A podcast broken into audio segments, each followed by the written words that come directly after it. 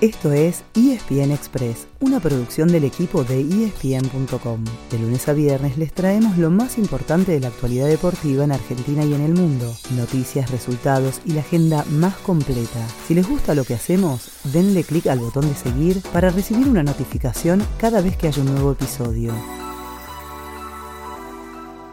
Suponemos que a ustedes les pasa lo mismo que a nosotros. Lo vamos a confesar. No podemos desconectarnos del Mundial. Ya pasaron cuatro días desde la final más emocionante de la historia. La selección volvió al país. La gente salió a la calle a festejar y los jugadores se fueron con sus familias a pasar las fiestas. Pero seguimos encontrando motivos para revivir los goles, los momentos más emocionantes y, sobre todo, para seguir celebrando.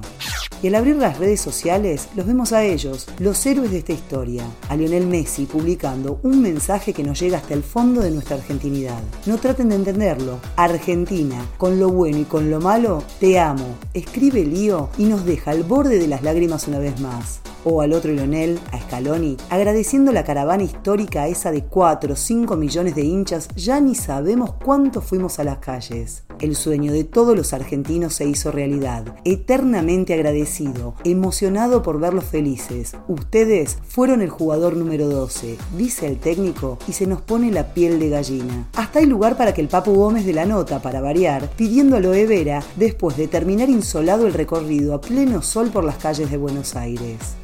Desde afuera también llegan palabras de reconocimiento, como las de Pep Guardiola, feliz de ver en lo más alto a su dirigido Julián Álvarez, pero también por Nico Tamendi y por Messi, una especie de hijo futbolístico del actual entrenador del Manchester City. Y agregó que Argentina fue merecido campeón. Desde Europa también llegan rumores de que Dibu Martínez podría terminar en un equipo grande, quizás de la Serie A o en el mismísimo Bayern Múnich, donde Manuel Neuer se recupera de una lesión. Y también se filtró el video del vestuario de Francia en el entretiempo, con Deschamps y Mbappé en llamas, reclamando que los argentinos estaban jugando una final y ellos no. Mientras tanto, de a poco vuelve a rodar la pelota por todo el mundo. En Inglaterra ya hay acción por la Copa de la Liga, rumbo al famoso Boxing Day posterior a Navidad. Ayer el Manchester United, con Alejandro Garnacho de titular, le ganó 2 a 0 al Berley para meterse en cuartos de final. Y hoy, a las 5 de la tarde por Star Plus, hay duelo de gigantes entre el City y el Liverpool. También por Star Plus, pero a las 9 de la noche, se presenta el nuevo River, con Martín de Michelis como nuevo entrenador, después de la partida del muñeco Gallardo la banda enfrenta en San Luis a Unión La Calera de Chile. Por hoy, eso es todo. Mañana volvemos para contarles qué habrá para ver el fin de semana.